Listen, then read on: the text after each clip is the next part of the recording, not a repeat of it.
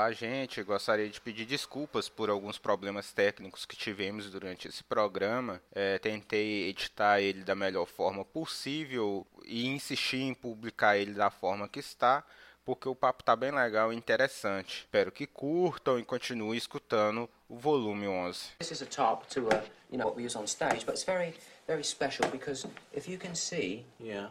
the numbers all go to 11. Look, right across the board. 11, Oh, 11, and most of 11, the amps go up to 10. Exactly.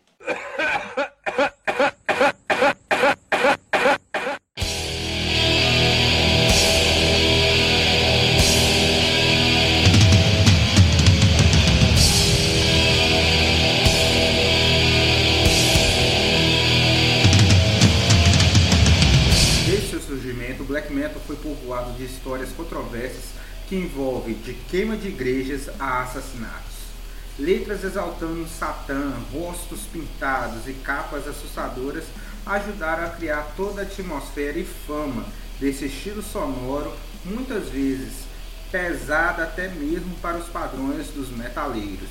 Oriundo do frio dos países nórdicos, o black metal surgiu para assombrar o mundo. Como ficou claro, o controverso black metal é o assunto do nosso episódio da semana.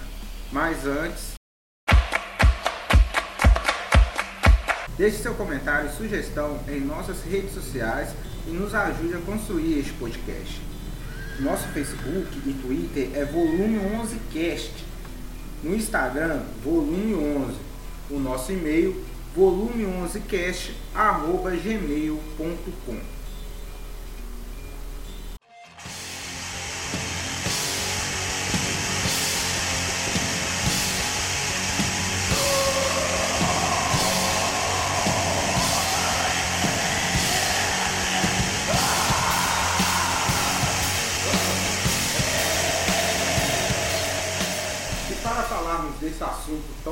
pesado e controverso que é o black metal, recebo aqui o nosso amigo publicitário, é, enciclopédia do rock e do metal, Wesley Lelo Martins.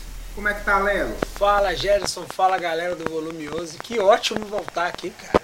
Que ótimo voltar a falar com, de um assunto tão tranquilo, né? Tão fácil de falar. tão leve, que é o black metal. Ah, agradeço de novo a, a oportunidade de, de voltar aqui e falar de um, de um assunto muito legal. É nóis. Né, Lelo? Quase nada controverso, né, Lelo? Não, Esse assunto, não, né? Muito, muito, muito suave, né, cara? Sem peso algum. Então vamos lá, né? Com as bênçãos de Baal, vamos começar esse programa. Odin! que Odin nos abençoe.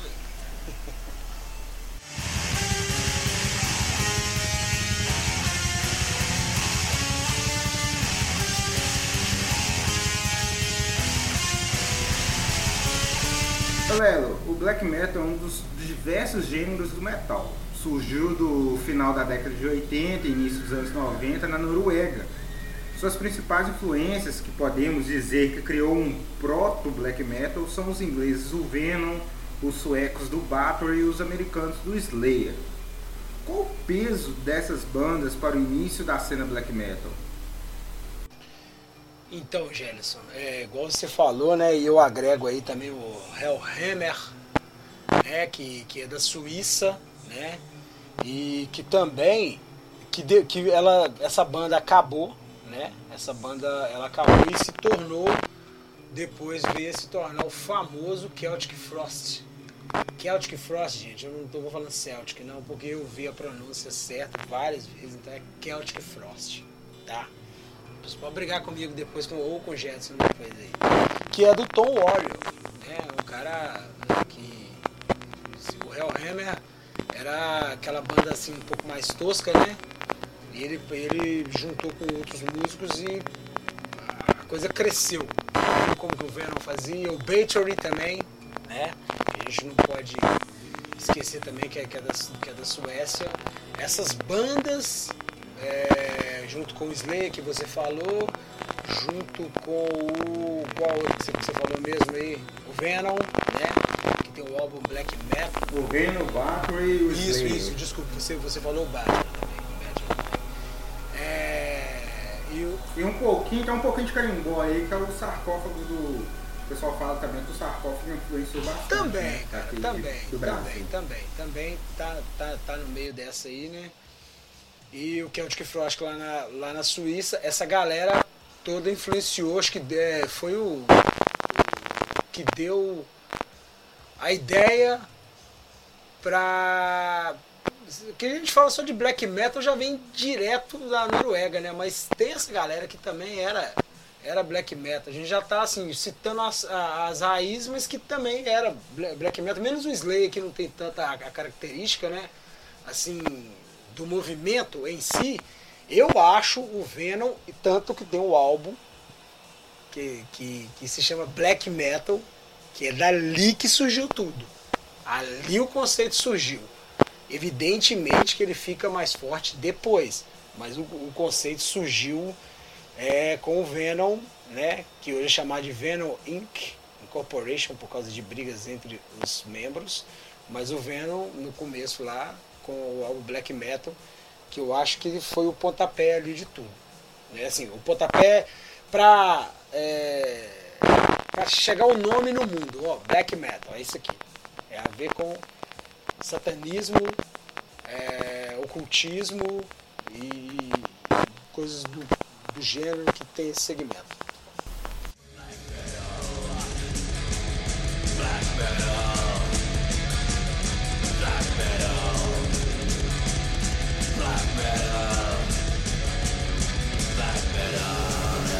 Então, para você, é, essa- essas bandas, e principalmente o Venom, são um pilar mesmo deste movimento, né?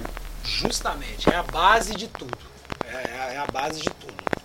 Que a gente. é, Quando eu falo isso aí, evidentemente, se for buscar, talvez até antropologicamente, lá na história, você vai- vai bem mais a fundo. Mas como conhecimento geral de oposição, de usar imagens satânicas, é, imagens ocultas, é, o, o começo tá, tá aí. Porque o Black Sabbath também já, já, já falava, se você quiser, é, igual eu falei, se a gente for buscando, tem o Black Sabbath ali no começo, 70, tem o Coven, o Coven, Coven é uma Coven, é uma banda, cara, que, que surgiu em 69, que gravou um álbum chamado Black Sabbath.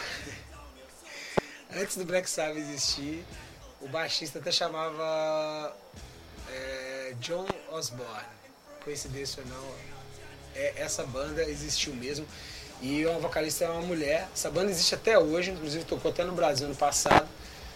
E no final do álbum do Coven, é, eu só esqueci o nome aqui, mas já foi citado já no, no volume 11, lá naquele maravilhoso programa de Diabos e Música. Se eu não me engano, acho que foi citado. Na última faixa do álbum, cara, tem um ritual satânico sendo foi gravado ali, velho. Eles, e eles colocaram. Então se a gente for buscando, né, foi ali. Mas o Se for buscando, vai, vai, longe, longe, né, mas como assim, é, colocou assim, ó, mundo, isso aqui é o black metal. Isso aqui é o. é, aí começou ali o pontapé maior mesmo. Foi ali com o Venom, o Hellhammer, o Bathory e o Celtic Frost e claro o Slayer no começo da década de 80. E depois vamos chegar. Então, é, Dark Throne, Mayhem, Burros, Imperial são as principais bandas né, do gênero e todas elas oriundas da Noruega, um país lá, um dos países nórdicos lá junto com a Suécia, a Finlândia, tal, mais concentrado né, esse grupo de bandas na Noruega. É, ao que você acredita, né, este país, a Noruega, ser a principal exportadora de bandas do gênero? É o seguinte, cara, o Jetson, uma coisa assim que ao longo de muito tempo, igual eu tive o meu primeiro contato com, com, com black metal mesmo, é, foi através da revista Rock Brigade, cara. Né? E que eu ganhei de um, de um amigo aqui, o cara. Cara virou evangélico, me deu todas as revistas Rock Brigade dele. E, e eu, eu tentei achar essa revista, cara. Essa revista é muito legal, essa edição.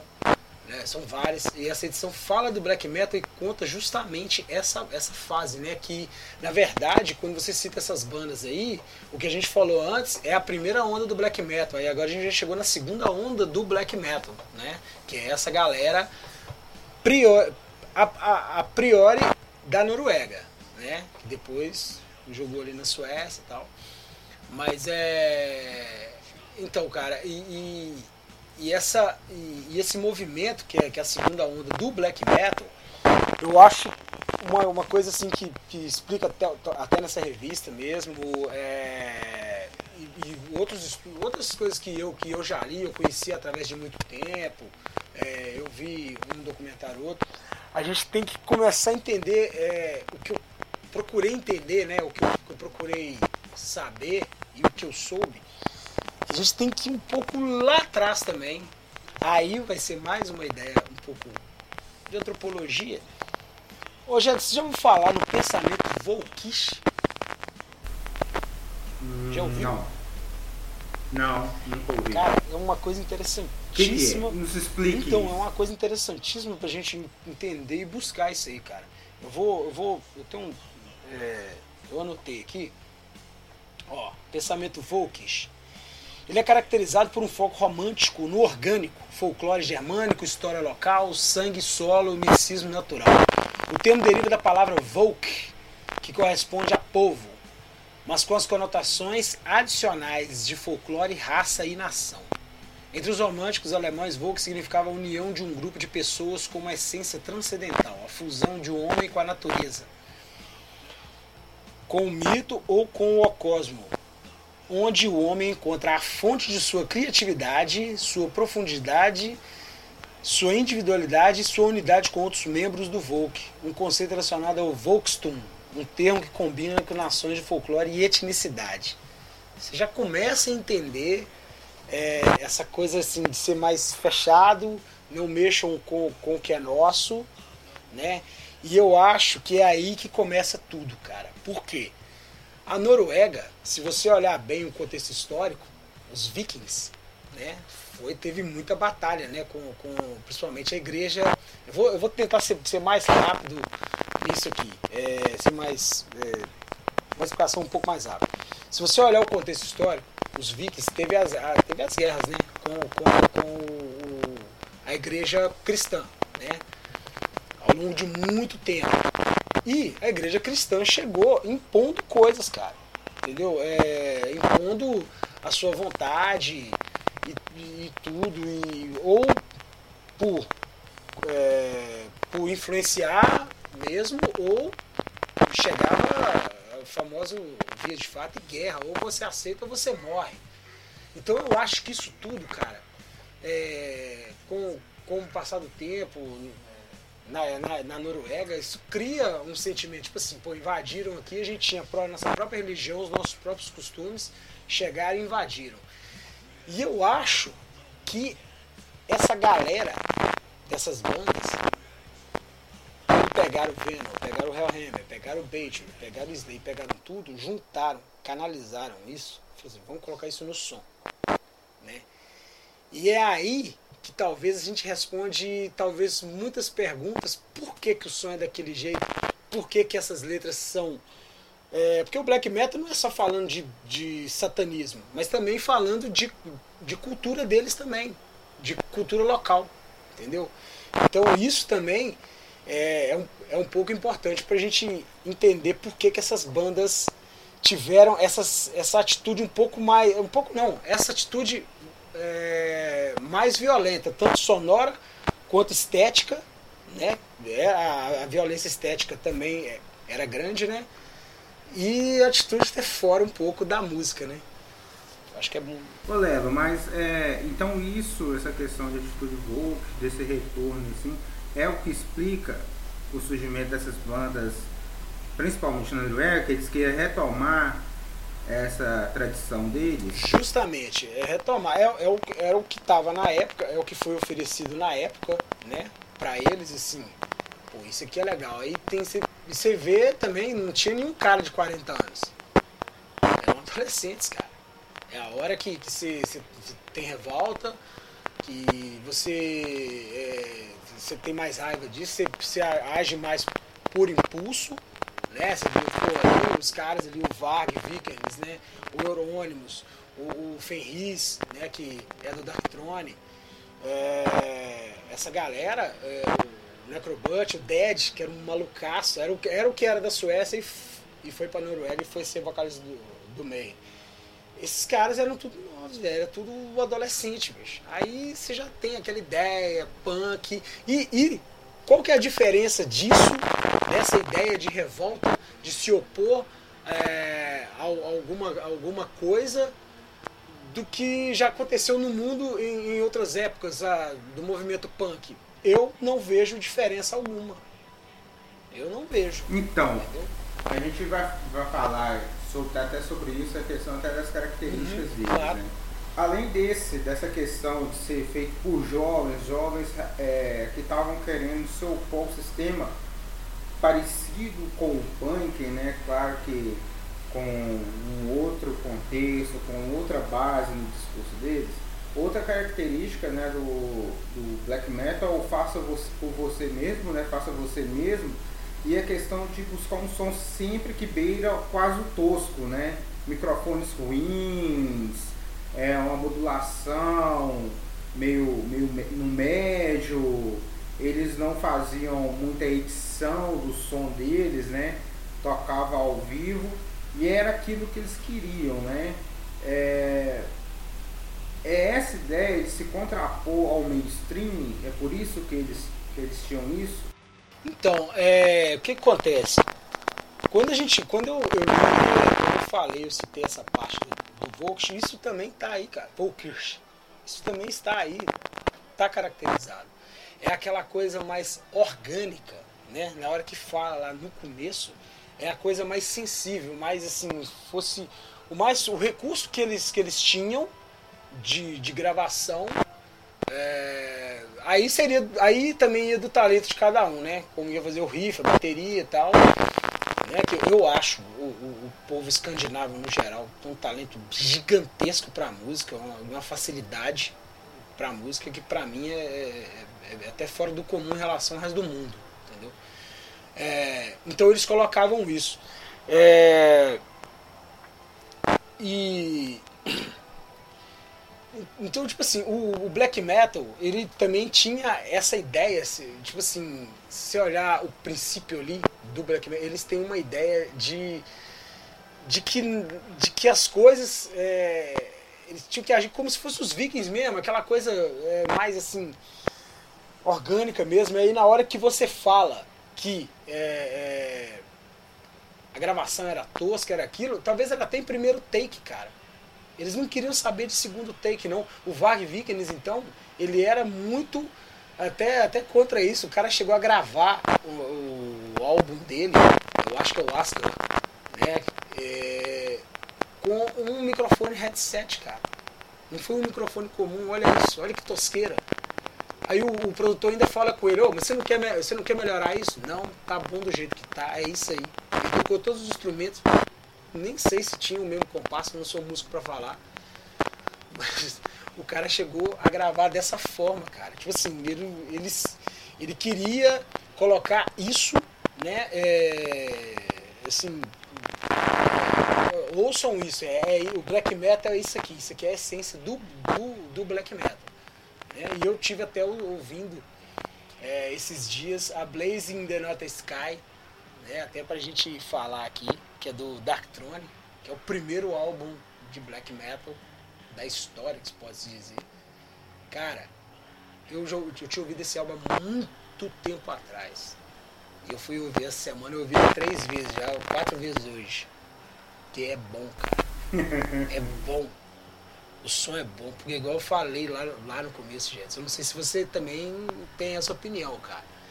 Eu acho os caras muito, muito bons músicos. Aí eu fico pensando, imagina se o Fenris hoje pega esse mesmo álbum e faz hoje.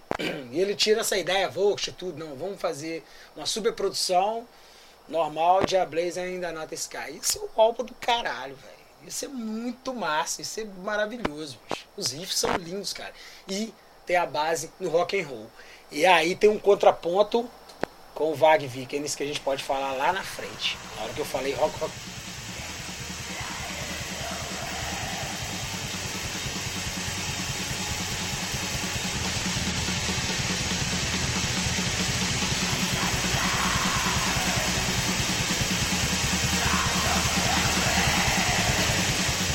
pensa bem onde os caras moram. A localização. Você já deve ter percebido, e todo mundo aí, desculpa talvez eu estou falando demais, mas eu estou tentando explicar da, da melhor forma. A, a, capa dos álbuns, cara, as paisagens, é só aquela floresta, é coisa sombria, é a, é a atmosfera lúgubre, é o lúgubre, uma coisa mais sinistra. E aqueles riffs ali, aquela, aquela guitarra, aquele baixo, aquela bateria, aqueles urros, talvez até para representar isso como se alguém entrasse numa floresta e encontrar um monte de demônio aqui nessa floresta, uma entidade aqui que não quer a sua presença aqui não, entendeu?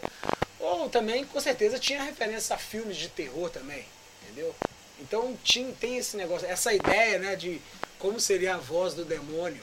Né? Eu, parece que tinha um, tudo começou com, né, se a gente for buscar lá no blues, né? Mas veio com o M, veio com, com o Corton, né? É aquela ideia que a gente já discutiu lá na primeira temporada, Isso. né? Do volume do Diabos em Música. Diabos né? em Música. Essa... O trinado do diabo. Isso, e, e, eu falo até em relação à voz também, né? Essa ideia de como seria a voz do demônio. Isso foi criado ao longo, ao longo do tempo, no cinema, no teatro. E na música eles talvez eles queriam representar isso, um querendo ser mais demônio que o outro. Ser o dublador do demônio, vamos dizer assim. Ô Lelo, outra característica também é o chamado corpse paint, né? A, a pintura né? facial, com imagens que remetem a cadáveres. Então, Gelson, é, cara, então é isso que talvez foi o que me atraiu na época, eu fui em 95, mais ou menos, 96, as imagens da, das capas de black metal, cara. A primeira capa que eu vi black metal estampada na Rock Brigade, eu não sei se foi essa mesma edição que eu falei, que é muito boa, se alguém encontrar, fala sobre o, uma coisa que a gente vai falar um pouco na frente, fala sobre o Cycle. Né? Foi justamente foram duas. Foram uma do Burzum, que eu esqueci qual álbum, eu nunca lembro qual álbum do Burzum que eu vi, e a Blazing the Northern Sky do Dark Throne, que é o cara, é um, é um dos, dos integrantes, né? Esse, a Blazing in the Northern Sky, é o cara correndo, velho, tipo assim, num lugar bem escurão, com uma tocha na mão, cara, e eles tiraram a foto e foi a capa do álbum, né? E que, tipo assim, eu acho a capa legal demais. Já tentei achar a camisa e nunca encontrei, velho, essa camisa, cara. Nunca encontrei. Eu acho muito legal aqui. É, e, e aí. E o Corpse Paint, né? Igual você falou, aquilo ali é para tentar. É, é, o uso do teatro, né, cara? No, na música, é muito válido, né? Os Secos e Molhados usava aqui no Brasil, não era black metal, né? É, é aquela coisa mais de impressionar o público mesmo, né? O Alice Cooper, né? Usava isso, tantos outros usaram o Kiss, né? E, e, aí veio o pessoal do, do, Black Metal, só que existe um desenho um pouco mais diferente, que é uma coisa mais cadavérica, uma coisa mais demoníaca, né? E, e o primeiro é, o primeiro músico a usar isso, Corpse Paint, na cena black metal, foi o Dead, que foi o primeiro vocalista do Mayhem. Ele foi, ele foi o primeiro a usar. Ele não usava só isso, ele usava outras coisas no palco que não.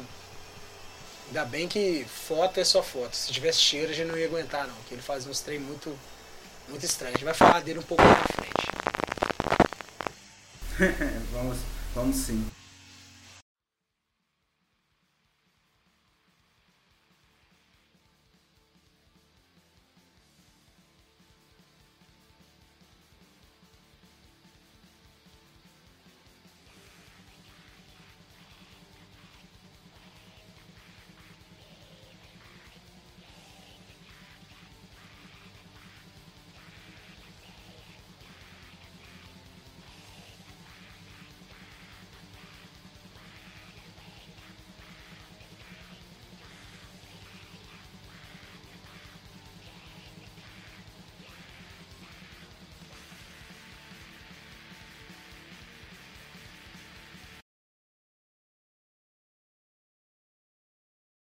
É, então, o você falou do movimento Oaks, que é um movimento filosófico, político, né?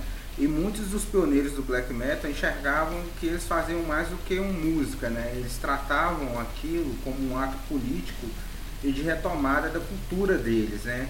É, dentre os atos políticos que eles podemos dizer assim, né, que eles realizaram, foram a queima de igrejas cristãs centenárias lá no início dos anos 90, né, do início do movimento. É, queima essa que foi feita não só por fãs, mas também por membros de diversas bandas famosas, né? Que a gente falou aí que é o movimento Inner Cycle. É, explique é, pra gente, assim, dá uma explicação breve como era este movimento e quem fez parte dele. Então, Jedson, o movimento Inner Cycle, cara, ele, ele, ele foi criado, né, pelo, pelo princípio, assim, não foi um cara chegou, ah, vamos criar um movimento interessante. Mas ele se deu através do Euronymous, cara. O Euronymous, né? Que é o Oysten Arsef, né? É o, é, o, é o cara, assim, é o líder, né? Dessa, dessa galera. E, e outros músicos ali participaram, o Necrobutcher, né? Do, do, do, que também era do Mayhem, né? É, tem um outro. O nome desses caras às vezes eu esqueço, velho. É, tem o. Não, vai. Vem pelos. Vai então, pelos eu, porque, então eu, o, o Varg ele entrou depois, o Varg Vikernes, ele, ele entrou depois, né, bicho? É, tem o Faust, tem, né? tem o Faust, tem o Faust. E. Cara, esse movimento ele se dava muito na, na loja de CDs do, do Euronymous, né? Que era a Helvets, né? Que é uma tradução pro, de, do, do, do norueguês brasileiro, que é inferno, né? Era, era a loja de e eles, eles se encontravam no, no, no, é, no porão, cara. Porão, eu, eu, inclusive eu vi, né? Você deve ter visto também, talvez, é, uma menina que ela fez uma. Cara, e ela fez uma tour por esses. Por, por esse porão, cara. É sinistro até hoje o porão. Ela fez essa gravação ano passado, eu achei sinistraço. Eu fico imaginando ela entrando ali, velho. Já pra entrar já é um saco, cara. Tipo assim, as escadinhas tal, e. E na que ela entrou assim, eles tinha uma cadeira lá que eles nunca mexeram na cadeira, as paredes são as mesmas, não reformaram isso, o lugar já teve, foi inundado já. Tem que treinar, cara, e sei lá, você deve. Ah, esse estando ali deve ser um sentimento meio estranho, cara. Então, Virou uma atração turística? Cara, é, é pelo que eu vi lá, é, você chega. Existe uma loja hoje, né? Uma loja de discos tal, vende CDs, vinis, DVDs, é, camisas demais da conta de tudo, né? E para você visitar você tem que pagar uma quantia, parece que não é tão caro, dá uns 20, 20 reais mais ou menos, é, trazendo pro, pro, pro, pro nosso dinheiro, né? E, e eles deixam você visitar lá, ficar um tempo, tirar foto, pode filmar, tudo, não tem, tem muita restrição não. É que, cara, quer quer, quer não, você ficar liberando de graça também. Toda hora vai ter alguém lá, né? Aí então. É também é uma a mais, né, pra loja. E eles não mexeram muito nisso. E lá eram as reuniões de onde surgiu esse Inecycle. O Inecycle, ele não tinha é, essa queima de igreja, pelo que eu já li, né? É, já vi um depoimento, acho que é do Necrobut, ele me fala que, que não existia assim a ideia é, de planejar mesmo, ó, nós vamos queimar tal igreja tal dia. Não, não. Os caras chegavam, ó, eu tô querendo queimar tal igreja. Aí o Neurônios falava, ah, beleza, pô, vai lá, queima e depois você. Era assim, entendeu? E talvez ainda bem que não tinha Instagram na época, né? Imagina o cara fazendo histórias, ó, como eu tô queimando a igreja. Pô, Tem que acabar o jovem. Oi? Tem que acabar o jovem. é um adolescente, né, velho? Então, cara, aí teve. Só que é o seguinte, né? A, aí teve as igrejas famosas que foram queimadas, né, velho? Né, teve a. A de Fantoft, que eu anotei aqui, tá, gente? Eu tô, tô lendo aqui, é difícil pronunciar, em Bergen, né, que o Wagner Vikens foi suspeito. Ele não foi condenado, disse que não teve provas contra ele. Mas tudo indica que foi ele que queimou essa. E essa igreja tem um agravante. Essa igreja, a realeza norueguesa sempre ia nessa igreja. Então, olha o peso de se queimar uma igreja que a realeza da Noruega iria nela. E também teve a capela Holmenkollen, né? Que também aí já teve envolvido Faust, a Relatos que é o Faust, o Vag Vikings. Eu vou falar que é Relatos porque depois ele vai querer me processar. E o Eurônimos não tem jeito de me processar mais. E o, e o Eurônimos também, que participou da. Há suspeitos que participou da queima dessa igreja. Você fica. Você, quando você olha. E teve várias, cara, são várias. A, a lista foi de 91 a 95, 92 a 95. 50 igrejas, cara. 50. e essa igreja, essa queima de igreja meio que, que trouxe, né, o, as bandas, né, pro, eles já estavam meio que aparecendo, mas isso meio que, que reforçou a imagem e das bandas e também do movimento, né?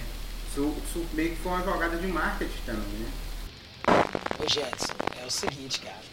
O que eu falei lá atrás sobre a, é, essa queima de igrejas? Talvez o black metal ali com eles não não estava tão errado. Ali você está expressando alguma coisa através da música, ok? Ok. Ódio ao cristianismo, é, Jesus é aquilo, sei lá, outras religiões é aquilo, ok, mas está dentro da música, não está? Ok, sim. Várias bandas surgindo, ok, enquanto movimento, enquanto a coisa talvez é escrita num, num papel. Quando começa, parece que não era o suficiente, pessoal, vamos pensar que é uma igreja e pichar. Aí teve isso, teve pichações e tudo. Só que isso aí que causou mais. E o que, que acontece disso? Na hora que eu falei lá atrás, né? sobre esse negócio da cultura norueguesa ter sido invadida através do tempo, talvez essa era a resposta contrária, que os caras estavam tanto ódio, tanto ódio, tanto ódio. Só, bicho, fazer música só não é o suficiente, não, vai começar a queimar esse negócio. E é aí que você fala que o marketing não foi programado o marketing. Eles não pensaram assim, ah, vamos fazer isso aí, vamos ficar famoso. Cara, foi a mídia local que deu o maior ênfase a isso, foi a mídia que popularizou isso, foi a mídia que colocou esses caras num, num, num grande pedestal. Talvez a mídia fez certo, ela tem que cobrir, é uma violência. Pô. Qualquer uma igreja, se quer uma igreja que perto de casa, vai vir um jornal local e vai vir, vai fazer, né? Normal. Só que naquela época, como foi feito, talvez a abordagem talvez não foi certa talvez também não era a intenção do jornalista ali, eu não sei, eu vou, eu vou tô querendo entrar muito no mérito de como fazer, não, porque você é jornalista, você sabe. É muito melhor do que eu. Mas talvez como foi escrito alguns textos, atingido alguma coisa, deu aquele ênfase, cara, deu aquela coisa e a coisa estourou no mundo inteiro, o mundo inteiro ficou sabendo e aquele cara que tava lá na Alemanha, na Polônia, aqui no Brasil, foi, opa, o que, que é isso? O que, que tá acontecendo ali? Os caras estão queimando igreja, mas os caras fazem música, aí começa a associar a coisa, cara. Aí botou. Aí a mídia chamava, em vez de chamar o Vag Vikernes, né? Que o nome dele é Christian Vikernes, né? Aí que coincidência. Que legal, né? Christian Vikernes. Só que ele tirou esse Christian. Chama Vag Vikernes. Irônico. Irônico demais. Detalhe. Posso contar um detalhe curioso rapidinho aqui, antes que eu me esqueça? o irmão mais velho do nosso Christian Varg Vikernes, ele era um cara que dava manutenção em alarmes de igrejas contra incêndio. Eu procurei isso, é verdade, velho. Olha que. A coisa, acho que ele, o problema dele era com, era com o irmão dele. Vamos ver se vai funcionar o alarme lá. Vamos queimar aquela igreja lá. Isso é verdade, cara. Então, cara, é, rapidinho, só pra não ficar brincando demais. As histórias que, que vai se completando. Se completando, cara. Velho, tem base, né? O irmão dele fazia alarme pra igreja. Então, cara, a mídia chamava, por exemplo, o Wagner de o Conde. O Gerson, isso pra mim, na época talvez, você dá. Você transforma o cara num popstar, velho. E o Vag, quer queira, quer não, discordem ou não, concordem com ele ou não, aí vai de cada um. O cara é inteligente demais, velho. Ele é muito inteligente. Ele era mais inteligente que todo mundo ali junto. Entendeu? É... Transformou o cara nisso, bicho. Aí o cara vai pra mídia. Aí o mundo inteiro vem cobrir. É... Ah, não, é uma coisa que a gente vai, vai falar depois, mas. A, a, a, voltando à questão das igrejas queimadas, a, mídia deu esse marketing, cara, é, de uma forma que você pode mesmo opinar aí em relação a isso, se você viu alguma coisa e tal. É, em relação a como foi a abordagem, cara. Não, parece que colocaram a coisa e ou chegou para o mundo de uma forma. Opa! Despertou em alguns outros jovens de outras nações é, vontade de fazer a mesma coisa ou quer ser parecido com esses caras. Os caras viraram para muito um popstar, velho, superstar. Dele. Ô, ô Lelo, dentro dessa também dessa questão da abolição do cristianismo no país deles, né, na Europa, na Europa, segundo né, algumas entrevistas eles até falam, vai muito nesse né, discurso também é, dentro da banda, de algumas bandas, de alguns integrantes, um discurso forte né, de antissemitismo né, contra, contra judeus, um discurso forte, homofóbico, xenofóbico, é, que leva o black metal, que levou também o black metal é, a ser adotado por muitas pessoas da extrema direita europeia e no mundo, né? É, como você enxerga esse lado do black metal? Eu cito até que o Marduk, que muitas vezes, até pelo nome, pelo nome dos discos deles, que é associado a movimentos fascistas.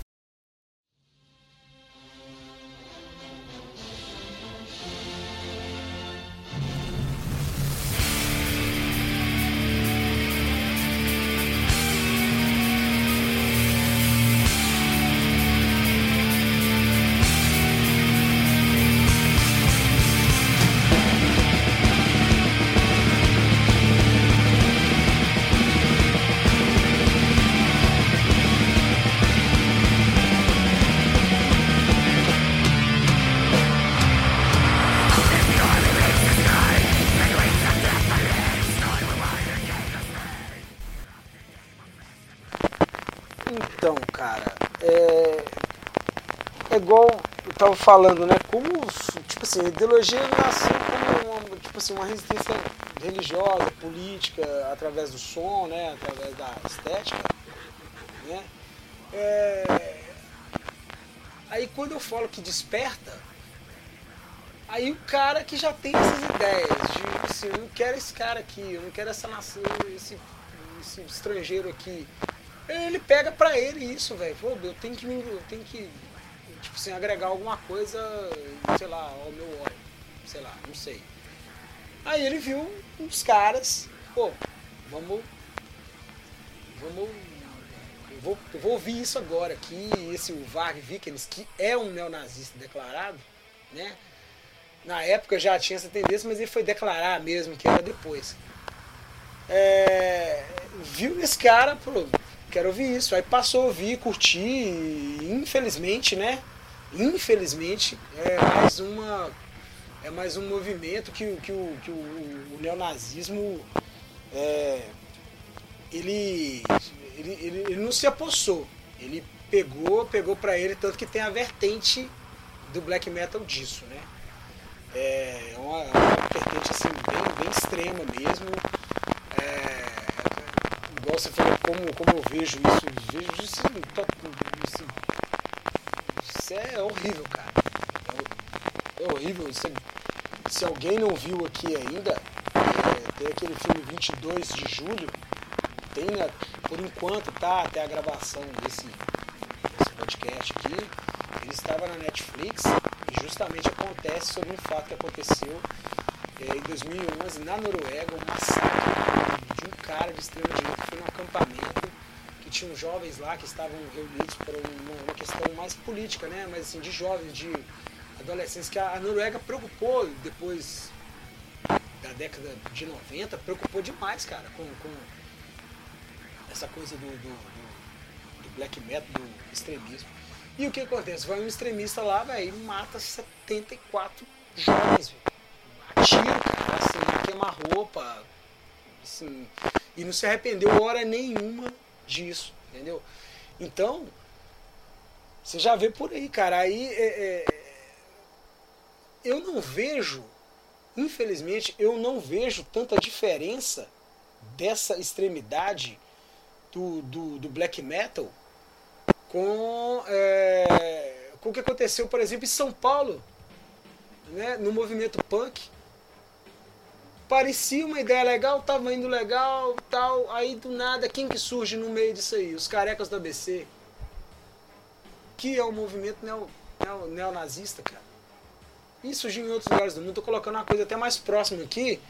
Eu não vejo diferença era um movimento punk a, você acha que, a ver com, com rock. Você acha que é mais um estilo de música que, que adotava algumas coisas políticas, rompimento, e como não tinha um líder, foi cooptado pela extrema-direita? Seria isso? É dessa forma que você enxerga? Justamente, a extrema-direita pega isso pra ela. Ó, convém mais esse som aqui, então, então a gente vai pegar. Acho que nem todo black metal, talvez o norueguês, vamos, vamos colocar, ou não, do mundo, é neonazista tem essa imagem para muitos, até que talvez se conhece, assim, todo mundo fica sabendo da vida de um, de um cara, de, de, um popstar aí, e vê que ele não é nada daquilo, cara.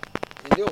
Ele faz um som extremo e tudo. Mas eu, é, é, é, isso aí que você falou. A, a, a extrema direita pega e se aposta de algumas coisas, entendeu? De, de alguns estilos que mais convém a ela. Entendeu? E. Entendi. Por exemplo, o Marduk, ele meio que fala que não é, entendeu? Mas as suas capas sempre remetem à Alemanha nazista, mas eles falam que é porque eles gostam do, do visual. Da estética nazista, né?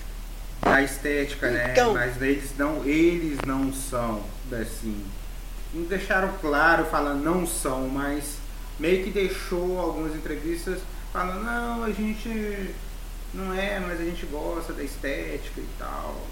Não, assim. eu posso, eu vou, não é polemizar. Polemizar, se, se a galera quiser achar isso aí, quem quiser interpretar.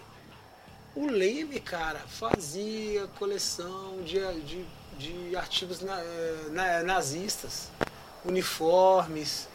Ele entende demais dos, dos tanques, né, os panzers que eram, eram usados. E você vê isso aí, gente, você vê no documentário sobre o Leme. A casa do Leme é repleto de coisas disso, de artigo, capacete, chapéu, boné, tudo, tudo vocês pensarem, calça armamento. Armamento acho que é réplicas, né? E, e ele sabe muito disso. É, o Leme é nazista? Parecia que não. Entendeu? É dá a entender que ele nunca foi. Ele gosta da estética nazista. É diferente. O negócio que ele mandou eles fazerem roupas bonitas, né? Seria é, não, é. Não relativizando. Não rela é... Neonazista é, é, tem, merece porrada, velho. É, não, é, justamente. Entendeu? assim, ele se interessava por, por você interessa sobre coisas, sobre conhecer alguma coisa, mas você não concorda com nada daquilo, entendeu? Talvez, igual eu falei, o Wag é declaradamente é neonazista. Ele vive hoje na França. Merece porrada. Caralho, é tanto que ele tá até, tava até tentando impedir o filme que vai falar dele, né? É uma coisa que a gente pode discutir depois, que eles estão fazendo um filme sobre essa cena black metal mais em torno do Euronymous junto com, com, com o Varg e o Inecycle ali. Massa. Ô, Lelo, é, além disso, né, o satanismo é as blasfêmias nas letras. E essa concepção toda nas bandas, é, sejam em nomes, que a maioria das bandas ou dos integrantes usam nomes de é, deidades pagãs, ou que são hoje considerados demônios, né, no visual e na capas é algo apenas para enriquecer a polêmica sobre estilo? É dessa forma que você enxerga, então? Enxerga isso? Ah, com certeza, gente. Com certeza. Isso aí é, é mais é para é impressionar mesmo, cara. É, você usa alguma coisa para chamar atenção também. Primeiro é para chamar atenção. Eu acredito que muitas bandas, se não talvez não fizessem uma intervenção estética, talvez eles não chamariam atenção para a sonoridade que talvez vem depois. Tem banda que vem a princípio pela sonoridade. Tem banda que vem pela estética usada, pelo visual e depois a sonoridade. Eu vou ficar citando aqui, eu vou citar um monte de, de bandas aqui, Sim. entendeu? É, pra mim é isso, é para criar a, aquela, aquela primeira impressão de, Entendi. tipo assim, ó, nós somos é, fodões, filhos de Satã, sei lá, falamos sobre isso, ou também para afastar um pouco quem eles não querem, tipo assim, eu não, não, gosto de tal pessoa e sei lá, ou de tal público e eu quero que vocês fiquem bem, bem longe de mim. Isso também é um pouco da característica do próprio norueguês, né?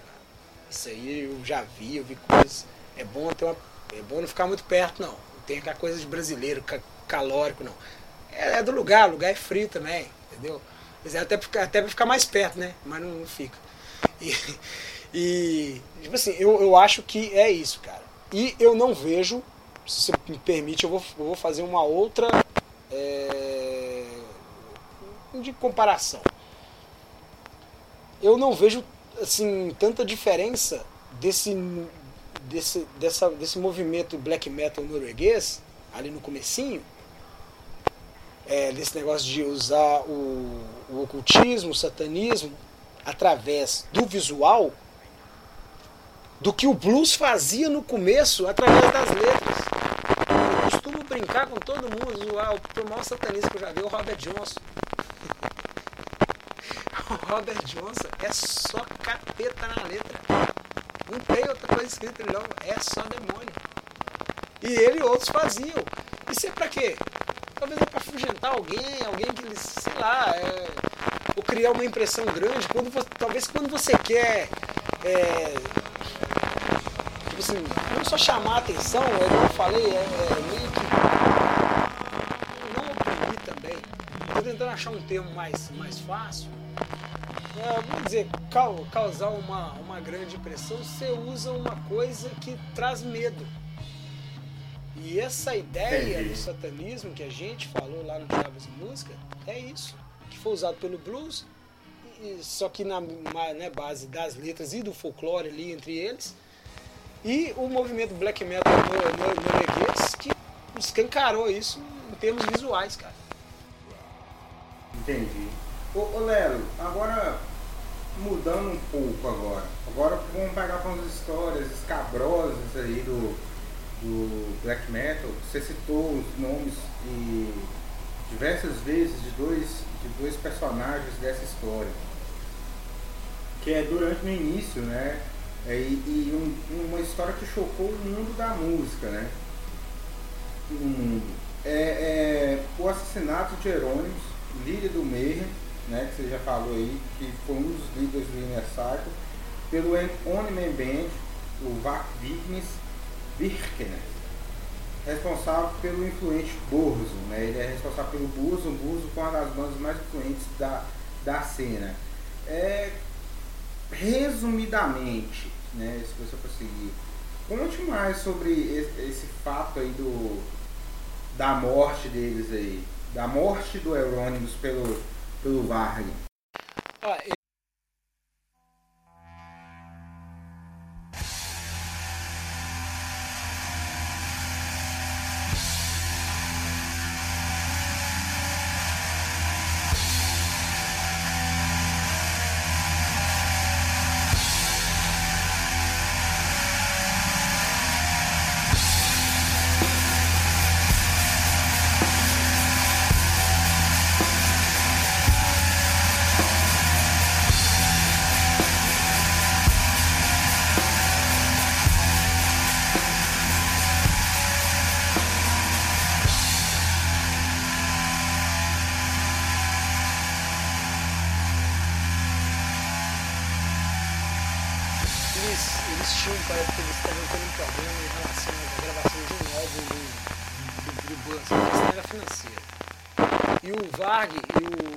ele foi até Oslo, né? Que ele morava em Bergen.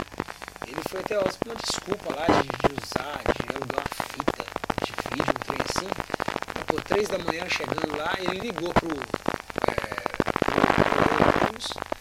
e disseram a ele antes que o Eurônimo já pretendia matar ele, mas assim, torturando no meio da floresta, ia fazer um vídeo e tal. E ele ficou com medo daquilo também. E juntou com esse problema financeiro. Aí falei, vou matar esse cara, bicho. Né? Ele fala que na hora que chegou lá, ele ligou, aí o Eurônimos veio atendeu ele. Na hora que atendeu, já viu que o Eurônimos começou a caminhar pro lado da cozinha, aí viu que a coisa parece que ia descambar, o Eurônimos veio com a faca e começou uma luta. Eu sei que parece que derrubaram alguma coisa de vidro. O Eurônimos caiu, se cortou, ficou, ficou se cortando. E ele disse que o Eurônimos, é, como o Eurônimos iria matar ele, assim, ele achou, pegou a faca, ele foi e matou o Eurônimos. Só que deu 23 facadas, segundo o inquérito policial. Legítima defesa com 23 facadas? É, tá matando o Jason, né? Jason Voorhees. É, é, só se for, né? E nisso aí ele, ele mas o, o companheiro dele que, tava, que estava com ele, na verdade o cara que, que estava com ele também, que era de uma banda, que eu, me sumiu o nome aqui, cara. É, eu, eu, não, eu, não, lembro. Sei que tinha alguém junto com ele. Não, esse cara não fez nada, realmente não fez nada, mas ele estava presente no momento. E foi aí que o Eurônimos é, foi assassinado né, e virou uma lenda. Quer queira, quer não, virou uma lenda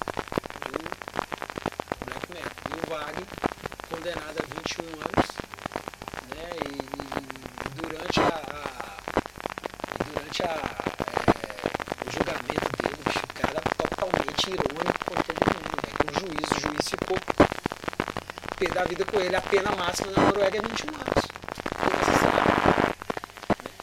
Pelo menos foi o que eu colhi informação. E ele ria o tempo. Tinha fãs, cara, dentro do tribunal. Aí a galera olhava, aí as meninas ficavam olhando pra ele. Na que ele olhava, assim, as meninas, ah lá, ele olhou pra mim e tal. O cara era um popstar, velho. Ele era conhecido como o Conde, como que eu falei lá atrás. É, em relação que a mídia ficou tratando o cara, botou o cara como um popstar. E foi aí que até acabou o Inessac. Foi aí que aí a polícia também é, fez, é, pegou todo mundo, é, é, investigou todo mundo.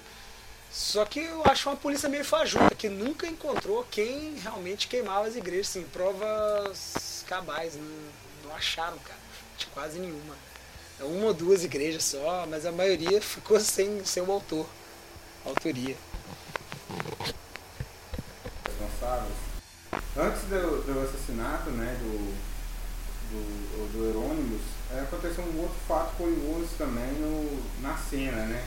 Que foi é, é interessante que a cena no início é, são cheios de fatos curiosos, né? Eu acho que dos estilos musicais eu acho que é um dos mais inícios mais loucos assim que eu vejo assim, de, de, de início de bandas, de estilo, né? De movimento que foi o, o suicídio né, do, do Dead, primeiro vocalista do, do Mayhem. E o caso fica interessante é porque o Eurônimos, né, que foi morto é, um ano depois, né, um ano, dois anos, é, ele encontrou o corpo do Dead com a com apenas com o bilhete é, desculpe pelo sangue, né? É, e o Eurônimos, ao invés de chamar a polícia, ele foi lá numa loja perto lá da casa que eles moravam, comprou uma câmera, fotografou o corpo e colocou o, o, a foto do, do Dead na, na capa, né, no bootleg lá do, da banda, né, do segundo bootleg da banda, do Mayhem, né. Os caras eram meio, meio psicopatas, assim, né, na, ideia da banda, de, do, do, estilo, né? Que eles concebiam como estilo. Cara, você falou aí basicamente assim, tudo, né? É, só que o, é, o Dead, igual eu falei antes, foi o primeiro a usar o Corpse Paint. Há relatos que o Dead, velho, carregava animais mortos, principalmente um corvo morto, dentro de uma sacola antes dos shows do meio. E ele ficava passando aquilo nele, velho, pra ele sentir um morto-vivo, cara.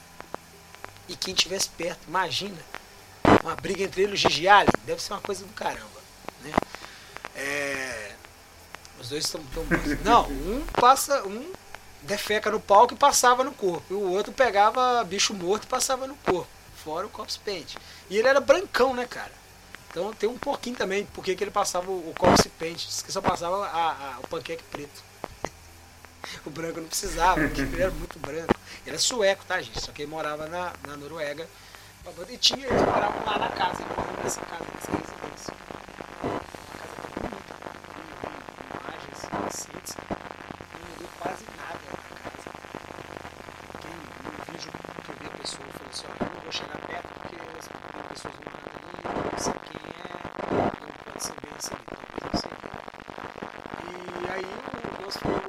chega, o cara não chama a polícia, tira uma foto, coloca na capa do álbum,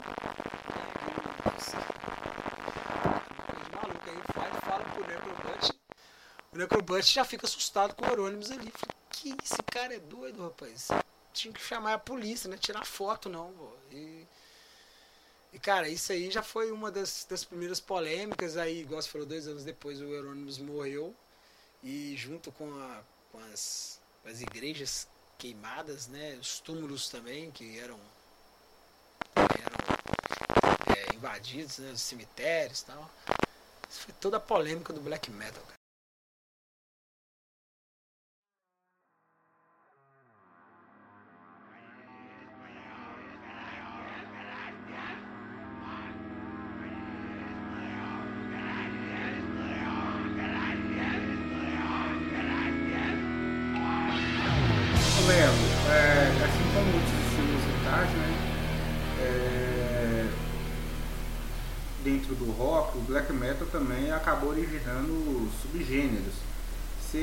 Citar alguns desses subgêneros? Com certeza eu posso. Eu posso é, citar sim. Espera um momentinho, porque a lista não é pequena, mas eu vou tentar ser rápido. Bora lá então. Lista aí então os subgêneros do black metal. Que Já é um subgênero, né? Então, é, tem um ambiente atmos, atmospheric black metal. Por que, que, eu, que eu citei isso aí? O Burzum faz parte disso. Pega o Burzum do começo e hoje. Hoje ele faz ambient music. Particularmente, eu gosto de ouvir. Eu gosto de ouvir. Eu não tô nem aí que o Wagner. Nem aí pra ele. Não tem letra. É só a característica é é uma fusão de música ambiente com black metal fazendo uso de, de sintetizador. Então só é one band, continua sendo one band e não tem nem jeito de deixar. É uma maluca, é uma viagem até psicodélica às vezes. Tem outras bandas, né? Tem o Leviathan, tem o Midnight Odyssey, o Burzum, cara. Por que, que eu falei isso?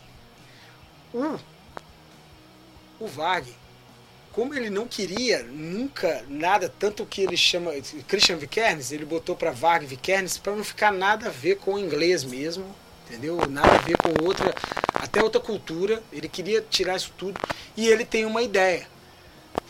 O black metal, que é o você falou, é o subgênero de que é do metal, que é do rock, que é do blues, né? Que é feito por negros. O blues foi criado por negros, o rock and roll foi criado por negros. O Wagner Kernes até nisso ele não queria ter mais vínculo. Então ele aboliu, velho, de vez a guitarra, fazer algum riff, alguma coisa. Ele queria fazer uma coisa totalmente a ver com a cultura dele lá, que ele acredita, que não tem que fazer guitarra nenhuma, cara. Entendeu? Guitarra, nem baixo, nem bateria, porque isso aí é coisa, é rock, é, vem do rock and roll e, e o rock and roll foi criado pelo, pelos negros. O cara tem a versão até sobre isso. Então, tem esse esse esse estilo aí, né? O atmospheric é, black metal, ambiente, ambient music também pode ser. É, tem o black and roll, né? Que não passa assim de ser aquela coisa do rock and roll mesmo, do hard rock anos 70, só que bem mais pesado, que é o meu estilo mais é o, é o que eu mais gosto. É, é, é o meu é o meu preferido, né? Assim, tem o Gut Roar, que é uma banda é, de New Orleans, que é maravilhosa. Faz o som nesse, nesse, nesse estilo. Aí tem o Satyricon já fez, tem o Kiverlet Tech, que é uma banda norueguesa também, que é muito legal. A coisa é muito intensa, né? Tem o Black Death, ou chamam de Black Need Death Metal, né? Tem pra mim a maior. Ah, isso eu vou falar depois. tem o Behemoth, Behemoth, tem o Belfagor, tem o Sarcófago e tem o Zyklon também. Tem o Black Doom Metal, o, esse Black Death Metal é, não preciso falar muita coisa, é a junção do Death Metal, né? Que é o metal metal mais extremo que eu acho que existe em termos de sonoridade com a ideia black metal. Tem o Black Doom Metal. Eu acho que é o que iniciou, né? É o Death Black, né? É, é. Justamente, é, é você pegar o. Vamos lá, o Dark Throne, sei lá, junto com o Slayer. Botar essa mesma velocidade. Ou o Marduk, né? Tem o Black Doom Metal. Tem o Black Doom Metal e tem o Black Metal melódico, né?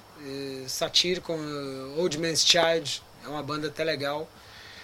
Tem o Black Gaze, que é a fusão de black, de black metal com showgaze post-rock. É uma coisa que tá ganhando, tá? Tá começando a ganhar uma galera aí. Tem uma banda chamada Death Heaven. Essa banda é americana. Essa banda é muito boa. Inclusive o álbum deles em 2018 figurou algumas listas de melhores do ano. É, tem o Zael, é, Zoel and. Ah, eu esqueci o nome da banda, cara. Também que usa isso. Depois, eu, se quiser, eu escrevo, você coloca lá pro pessoal.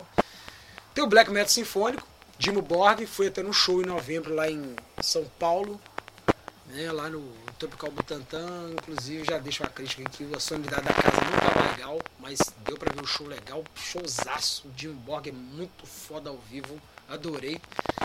Tem o Depressive, Suicidal Black Metal deve ser um estilo criado, sei lá, no, baseado no Dead não sei. É, sei lá, zoeira. É, você pode fazer zoeira com isso, né, velho? Aí tem umas bandas, né? Tem o Leaf Lover, Nocturnal Depression, olha o nome da banda. Nocturnal Depression, essa deve ser muito depressiva. E o Vic Metal. Vic Metal. E tem uma coisa que você falou antes. Tem o Black Metal nacionalista. O Black Metal nacional socialista pela minha pesquisa, que eu ando, eu ando lendo tudo, né? E pra gente até fazer esse podcast, andei lendo. Eu não sabia o tamanho disso, cara. Esse trem tá crescendo, infelizmente, na Rússia, na Polônia. Já tem coisa na América também. É totalmente neonazista, extremista, antissemita, é, xenófobo os caras são extremos mesmo, cara. E, e tá crescendo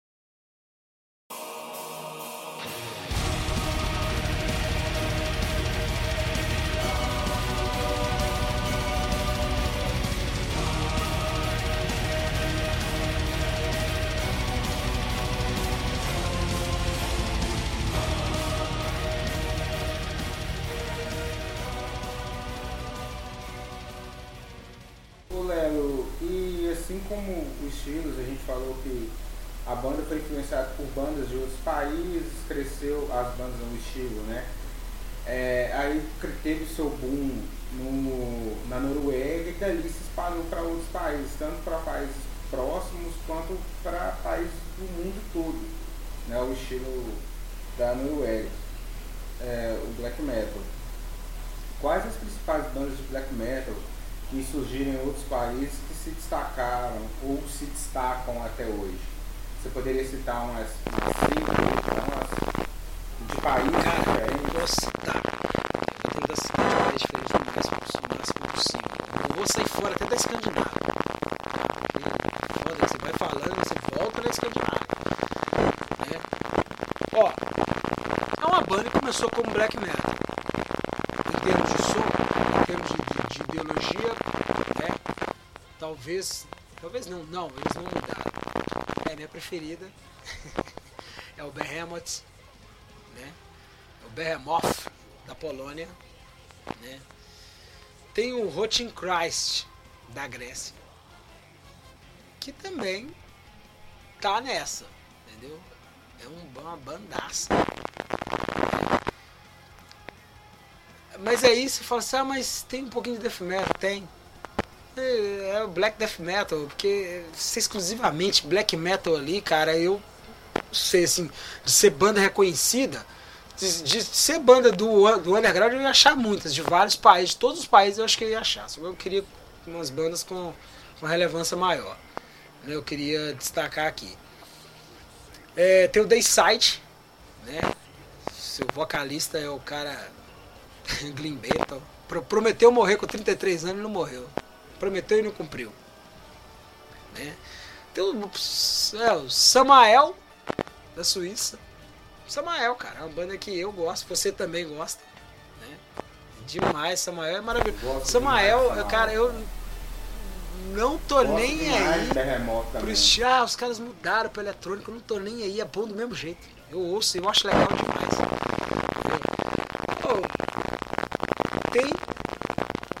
Falar duas bandas brasileiras. Uma banda brasileira que é foda, foda, tem toda a estética, metal, somente eles conseguem um som, a sua habilidade, é o Pátria, que é do Marcelo Vasco. Marcelo Vasco é o cara que faz as melhores. Pátria, é do Rio Grande do Sul essa banda. Essa banda, ela é do Marcelo Vasco. Ah, mas Marcelo Vasco. Marcelo Vasco simplesmente foi o cara que fez última, a última capa. Ele é um, ele é um, ele é um, produtor visual foda. Ele o cara é muito bom, bicho. Ele simplesmente fez a última capa do álbum do Soulfly, que ficou maravilhoso, ritual. Fez a última capa do álbum do Slayer. Esse cara que fez. E ele faz várias outras. Eu vi, já vi entrevista dele, assim, em canais brasileiros. Tem um outro também, tem um outro brasileiro também, mas não, não vem ao caso. E o Marcelo Vasco, ele é dessa banda chamada Pátria. Ele é um cara assim que quer queira, quer não, sem querer, alguém já teve um contato com ele, já pegou em alguma obra dele e são verdadeiras obras de arte que o cara faz. O cara é muito bom no que faz. É, o Marcelo Vasco é dessa banda Pátria do Brasil. E tem uma banda que eu já citei uma vez aqui, vão brigar comigo, eu não tô nem aí pra, pra ninguém, que é de um outro país chamado Timóteo, a banda se chama Em Memória, que é muito foda. que é um outro país mesmo. Foi, foi uma banda. Foi uma banda que. Porra, você quer um contato maior que black metal? Gente que. É, hoje, galera, pra quem estiver ouvindo aí, nós somos da cidade de Minas Gerais, em Coronel Fabriciano, que faz parte, parte do Vale do Aço, da região do Vale do Aço, que tem Timóteo aqui do lado, e é aqui que essa banda, que tem membros até de Fabriciano também, na época, é, gravaram um álbum aqui, cara. É um álbum que é respeitadíssimo, a gente tem que falar isso também. Respeitadíssimo na Escandinávia. Tem um respeito enorme, tem uma moral enorme esse álbum lá. Não sei de nada de, de, de, de membros, não sei o que eles fazem da vida mais. Sei, não se fala. É, mas o álbum em si, a galera respeita demais na conta. A Europa, Estados Unidos, várias partes no Brasil. A galera respeita muito o In Memória, um cara que. É, aquele álbum deles é foda, velho. Foi o primeiro contato com black metal, assim, ao vivo, pegar um CD. Inclusive na época minha mãe não deixou ficar aqui dentro de casa. deixar lá no terreiro. Isso não fica dentro da minha casa. E minha mãe não deixou ficar lá na minha casa, cara. É foda. Tem um sarcófago também. Pô, tem, tem um sarcófago né, de BH aqui. Os caras também tem uma moral gigantesca. Declarado por Alex Nairo, do Tio da Foda. O Nercal, do Behemoth, também já falou que tem, gosta demais de sarcófago. Vários outros músicos de bandas. Silenos, do Dimo Borg, também já vi. Tijol Davi, que já também foi integrante do, do Dimo Borg também. Tem um respeito enorme pelo, pelo sarcófago que é aqui de BH, cara. BH, cara. A gente tá num lugar aqui que a galera. É, pô, que vou chamar aqui de Oslo. Vai. Foda. É, o metal Belo Horizontino Ah. é cheio de bandas. Não adianta. Bandas é, ícones do metal brasileiro. Sepultura Né? e sarcófago só assim. Inteira, né? Pra ficar nas, nas, nas maiores. Dá- né? É, só pra assim, que, tem mais uma repercussão maior no mundo inteiro, né? É, pô, Sepultura. Sepultura. Também é no como Bestial Devastation. Aquilo ali você acha que ele não, não sacaniza Ah tá. É uma banda. Eu, Rapidinho, só eu quero voltar na Suécia, eu posso? O Ghost também é satânico, viu, gente? É um pop satânico, mas é satânico. É, o Tobias, desculpa eu tô queimando seu filme, eu não tô nem não. É satânico sim, às vezes. mas são inicialmente eles entraram no. Mas inicialmente eles tentaram incluir ele no black metal, né? No, no black metal, black rock, né? Uma coisa assim, né? É, cara, só que. Nos primeiros discos. Não, as letras, essas letras de agora, desse último álbum, né? Prequel, é meu álbum, álbum foda do caramba, do caramba. Esse álbum, esse último álbum, eu gosto, demais da conta. Mas você pegar os anteriores, pegar as letras ali, Riz, Riz, velho, é satânico, totalmente satânico ele ali. Square Hammer, que é a melhor, essa é a melhor música do, do, do, do Ghost. Tem um refrão maravilhoso, e o refrão, ele é todo satânico. Todo, todo. Cunha satânico. É na cara, escancarado.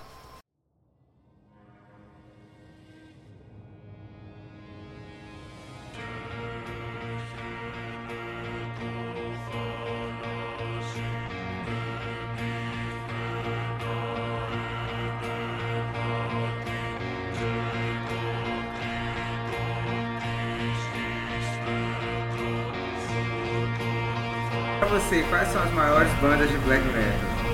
Ô velho, você quer pegar uma coisa lá no começo, legal, boa, As três, eu quero três. Três? Três bandas que você consiga é, classificar em três bandas, quais são, na sua opinião, as maiores?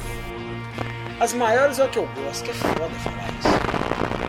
Eu sou mais as, as que eu gosto, são bem conhecidas. As maiores pra você, velho. Tá beleza. Ó, o Dark Throne, não tem como, é legal. Ouçam esse álbum, A Blaze in the Night Sky. Entendam a época, como foi, qual é a ideia dos caras, que é aquela coisa sem superprodução, as legais, a bateria. Tem uma característica no black metal é a bateria. Todas as baterias parecem muito boas. São muito boas. De quase todas as coisas do meio é maravilhoso. O cara toca demais.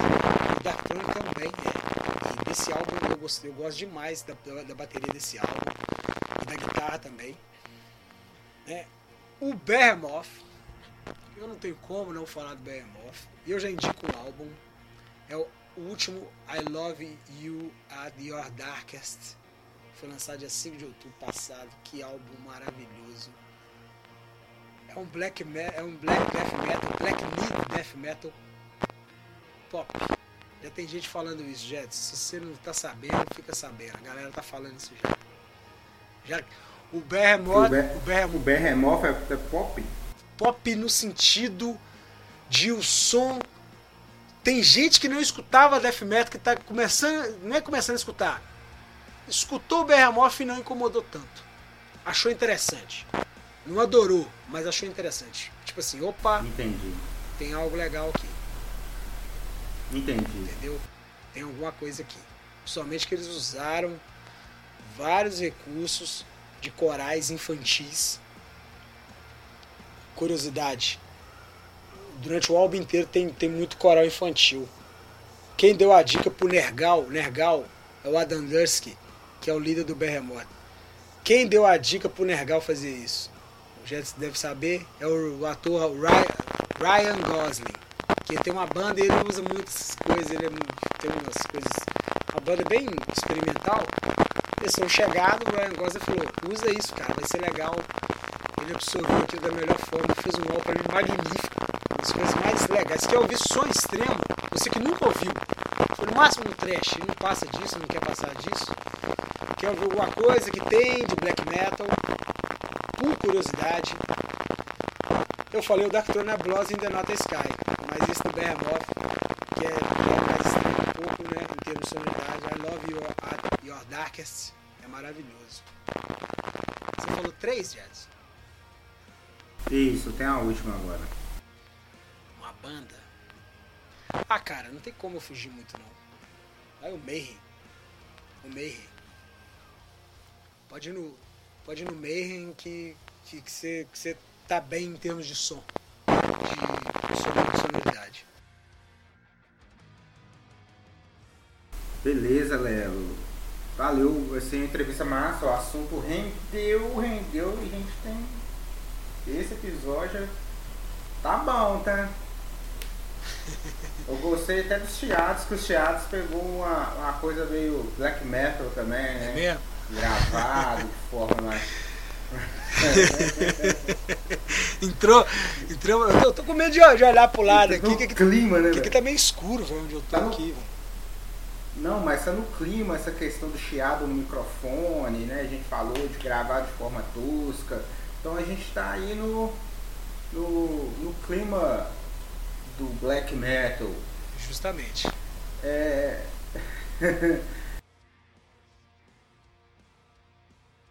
Lelo, agora a gente chega na parte das indicações, né? Que a gente sempre faz. é, já, é, livros, discos, filmes é, relacionados ao tema. Você poderia fazer uma indicação aí, você tem as suas, tenho certeza que tem um monte. Mas vamos resumir, se você tiver um disco, indica esse disco, se você tiver um livro, indica esse único livro, um filme, você indica esse filme sobre o tema. Perguntou bandas e eu fui falando álbum também. Né, que é o Behemoth I Love Your Darkest. I Love You At Your Darkest. O Dark Throne Blaze in the Night Sky. E o documentário, galera, vê, tá disponível é, no YouTube. Ele é muito bom. Until the Light Take Us. Até que a luz nos leve. Dá para vocês terem uma ideia é, do que foi o black metal ali. Dá para ter uma ideia boa, boa. Dá para saber, conhe- conhecer. né? Lembrando que isso aqui não é endereçado só a quem, quem gosta só de som extremo. Você que nunca entendeu, pega esse documentário. Until the Light Take Us. Com certeza o Jetson vai disponibilizar o link, né? É, na hora da, da postagem, né? E... Tem certeza não, vou pensar no caso. Ok, então. e filme? Tá. O filme, ele não saiu ainda. Esse filme vai sair. Esse filme é um filme dirigido pelo, pelo Jonas Ackerland. Jonas Ackerland. É o filme que vai sair sobre essa cena black metal. É, chama Lord of Chaos né, vai sair mais propriamente dito é, em torno ali do Euronymous e do E do Inner pelo que eu vi, pelo trailer que eu vi, é mais ou menos isso, sobre aquela galera ali. O filme, ele é estre... é, quem, quem tá estrelando o filme é o filho do Val Kilmer, que eu esqueci o nome, e o irmão do Macaulay Culkin, que é o Curry, Curry Culkin. Ele faz o Euronymous. O filho do Val Kilmer vai fazer o Varg. O Jonas Ackerland, para quem não conhece esse diretor, esse cara, no início da carreira dele, ele foi baterista do Battery. E depois ele foi, como ele fazia os videoclipes ali, ele foi crescendo nisso. Simplesmente ele foi premiado por vídeos, videoclipes da Lady Gaga, aquele do telefone, foi ele que fez, da Madonna, Coldplay, U2. E ele não para, cara. Ele faz é, Queen of the Stone Age, desse último álbum. A primeira música do, do, do último álbum do Queen of the Stone Age foi ele que fez. E eles, eu achei muito legal escolher ele para fazer esse filme. E fica a dica que vai sair esse ano, em 2019. Desculpa, eu não peguei a data do lançamento. Vai ter o um lançamento mundial. Né? Inclusive, alguns membros do Ines, dessa galera, vamos falar o Inner Cycle, ou quem participou desse, desse movimento black metal no, norueguês, queriam impedir a realização desse filme, a produção desse filme. O Varg era um deles. Ele dá até uma opinião, tem, tem, no, tem no YouTube. Mas não conseguiram, ainda bem. Pra mim tem que ter o filme. E que bom, essa é a dica. Beleza? Lord of Chaos vai ser lançado em 2019. Beleza, então, gente, ficamos por aqui. Valeu, Lelo, agradeço demais é, sua participação desse episódio. Eu pensei, sempre não tem outra pessoa para eu chamar senão o Léo, né? um cara que estava aí do nosso time aí do volume 11, é, nesse novo formato aí vai participar, espero, né, Léo, participar de outros programas também, desse bate-papo. E muito obrigado, tá? Valeu mesmo. Continuar aí acreditando no nosso podcast. Ô, Gerson, eu agradeço demais, cara, que você fez esse convite. Eu gostei muito. Eu falei, caramba, eu falei no começo, né? Tempo muito suave. Muito obrigado. Se tiver um outro, a gente com certeza vai volume 11 não vai acabar, não. É Valeu, galera. Obrigadão. Valeu, gente. Volume 11, Música e Sociedade em volume alto.